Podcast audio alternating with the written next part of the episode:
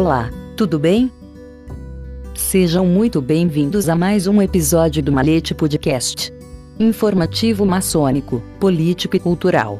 Episódio número 119. Foi maçom Carlos Gardel. Autor: Orlando Avendano Calderon.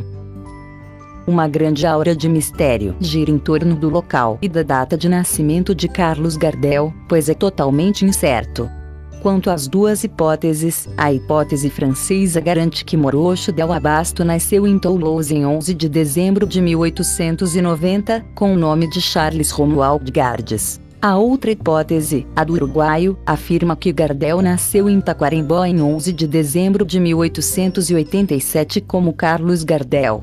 É unânime que o rei do tango viveu grande parte de sua vida em Buenos Aires, tornando-se cidadão argentino em 1923 e morrendo tragicamente em Medellín, em um acidente de avião. Seu legado musical foi de tal magnitude que a Unesco registrou sua voz em 2003 no programa Memória do Mundo, como Patrimônio Histórico dos Povos do Mundo. Em 1917, Gardel cantou o tango Minoche Triste, fato considerado o nascimento do tango musical. Embora o seu estilo de canto fosse inicialmente desaprovado e rejeitado pelos cantores puros, aos poucos Gardel foi ganhando respeito, sendo considerado o cantor de tangos. Embora José Maria Contursi já o tivesse feito antes, a técnica vocal de Gardel era variada, pois sua tessitura de voz era de leve tenor até 1933, cantando de C3 a R5 em canções como as já citadas Minoche Triste e La Seguita.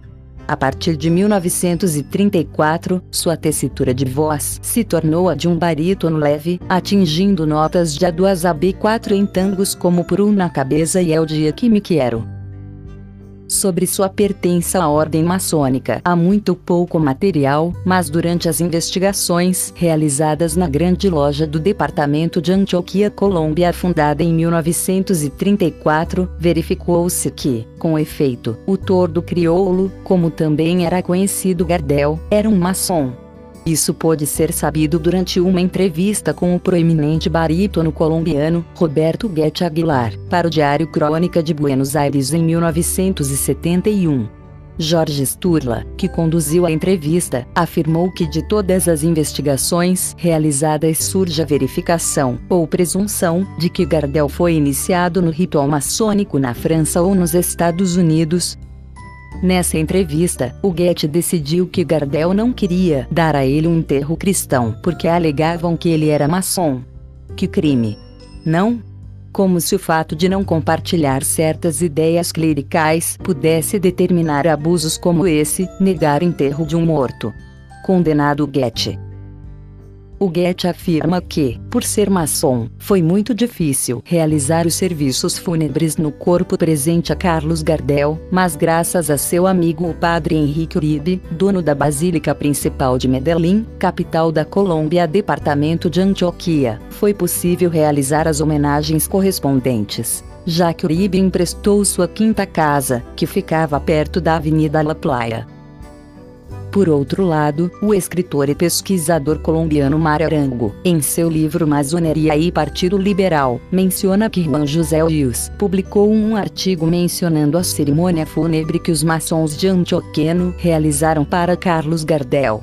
Os ditos serviços funerários foram presididos pelo grão-mestre da época, Dr. Rubem Uribe Arcila, Mário Arango teve uma reaproximação com Oscar Uribe, irmão do grão-mestre Rubem Uribe Arcila, que confirmou que, efetivamente, outra homenagem fúnebre foi feita a Carlos Gardel, no antigo templo maçônico de Medellín, poucos dias após sua trágica morte e sepultamento.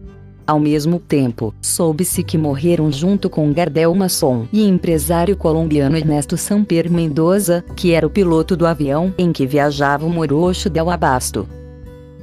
Com base em todos os dados encontrados, pode-se concluir com um certo grau de certeza que Carlos Gardel foi maçom, a tal ponto que podemos encontrar nos dias atuais homenagens à sua memória dentro da maçonaria.